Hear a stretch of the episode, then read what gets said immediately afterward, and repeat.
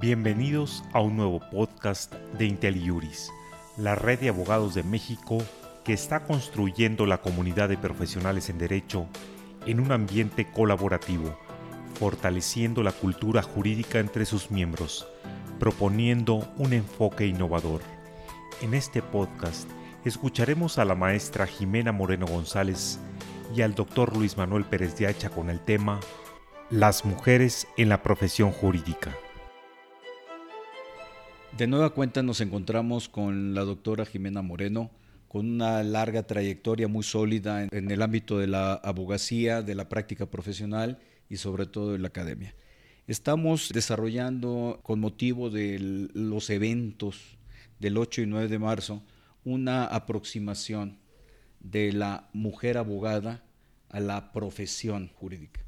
¿Tú qué nos puedes decir, tus reflexiones? Tú tienes una amplia experiencia en la formación de cuadros de abogados, pero en particular de mujeres. ¿Cómo has visto tú la evolución? ¿Cuál es tu perspectiva? ¿Cómo la entiendes? Muchas gracias, Luis Manuel. Siempre es un gusto, siempre es un honor poder contribuir en estos temas. Gracias por la invitación, por estar en esta mesa de IntelliJuris.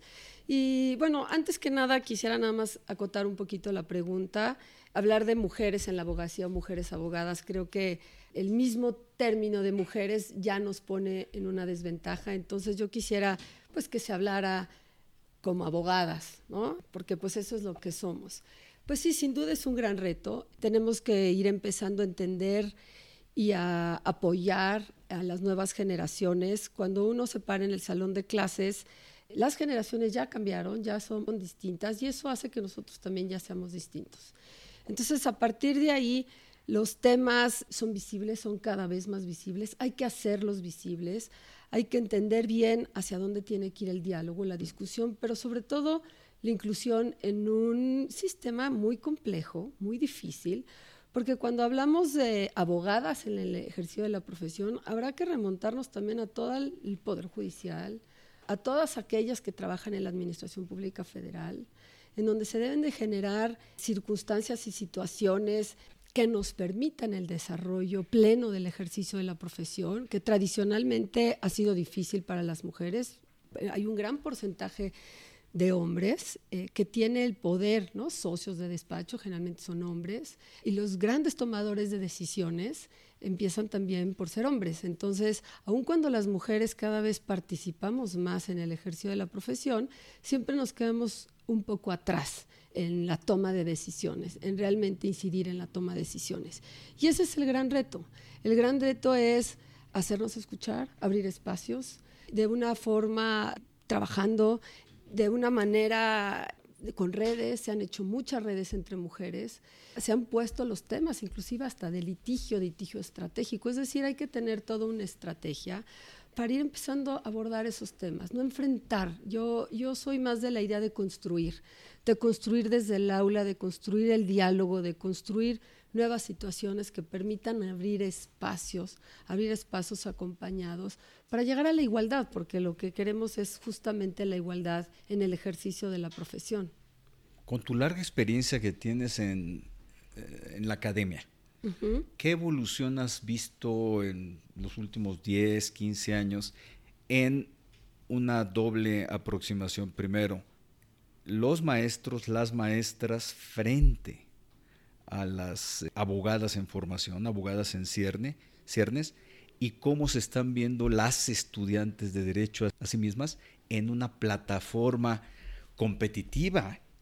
No me refiero a hombre-mujer, sino en sí misma muy fuerte, seria, que amerita grande capacitación, en el, en el rol de madres también, que en eso pues tú también tienes mucho que explicarnos. ¿no? Sí, pues sin duda hemos estado empezando a construir. Esto no es nuevo, no salió de repente. Llevamos desde que yo estoy dando clase, pues sí, las, las generaciones ya vienen con otras ideas y hemos empezado a tener que ir construyendo de la mano, tanto profesores como profesoras, alumnos y alumnas, porque finalmente el entorno en el salón también genera dinámicas distintas de inclusión, de voz. Hemos tenido que ir empezando a construir una nueva comunidad y esto lleva tiempo. Lleva tiempo porque lleva reflexión, porque lleva diálogo, porque las cosas se tienen que ir construyendo, hay que ir generando de abajo, de la, desde la comunidad, para poder ir empezando a cambiar. Y sí, la manera en la que estamos dando clase hoy en día ya no se parece nada a como empezábamos a dar clase hace 10 años. Uno es más precavido en el lenguaje, en la inclusión, en la no discriminación. El lenguaje pesa, el lenguaje importa en la participación de las y los alumnos en el salón de clases, en el traer, en el romper estereotipos. Y te pongo un caso que es muy clásico en el derecho.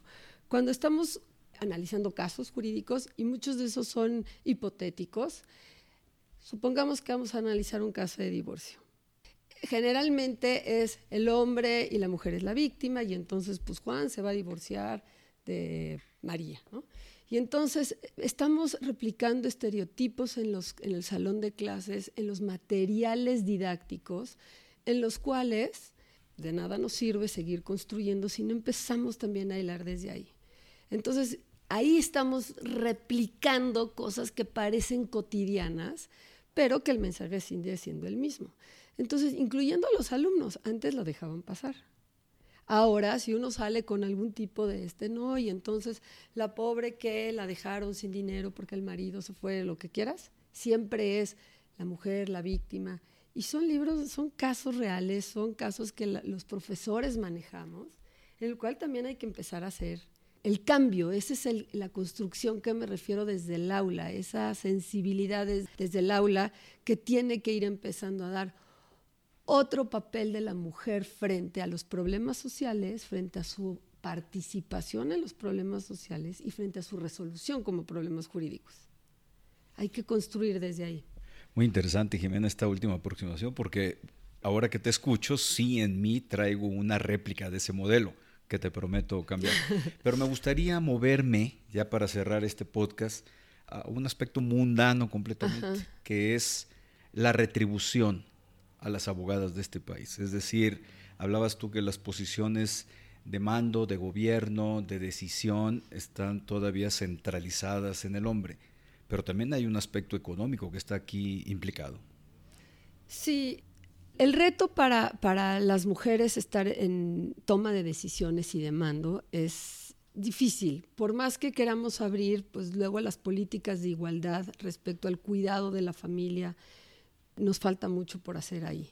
La participación quizá de los hombres en, los labores de la casa, pues no debería de ser un favor hacia la familia o un favor hacia la mujer, ¿no? Deberían de ser ya interiorizar este cambio porque después los favores se cobran. Y lo mismo pasa en, en la vida profesional pareciera que son favores cuando uno asciende, ¿no?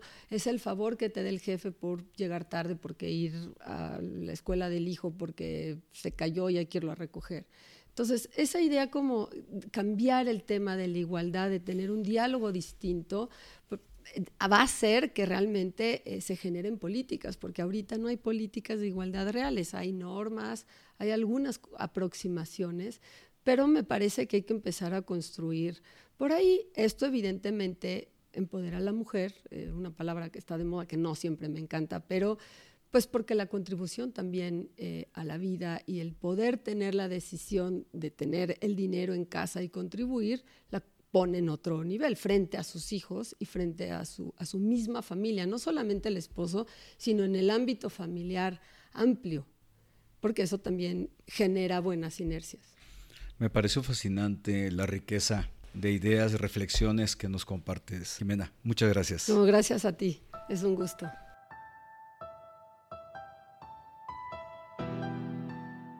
Gracias por acompañarnos en este podcast con Jimena Moreno González y Luis Pérez de Hacha con el tema Las mujeres en la profesión jurídica, el cual puedes compartir con tus amigos o colegas. ¿Tienes comentarios? Nos gustaría saber lo que piensas sobre nuestro contenido. Te invitamos a visitar y dejar tus comentarios en nuestra página www.inteli-mediojuris.com. Así podrás formar parte de esta comunidad y encontrar otros temas de tu interés.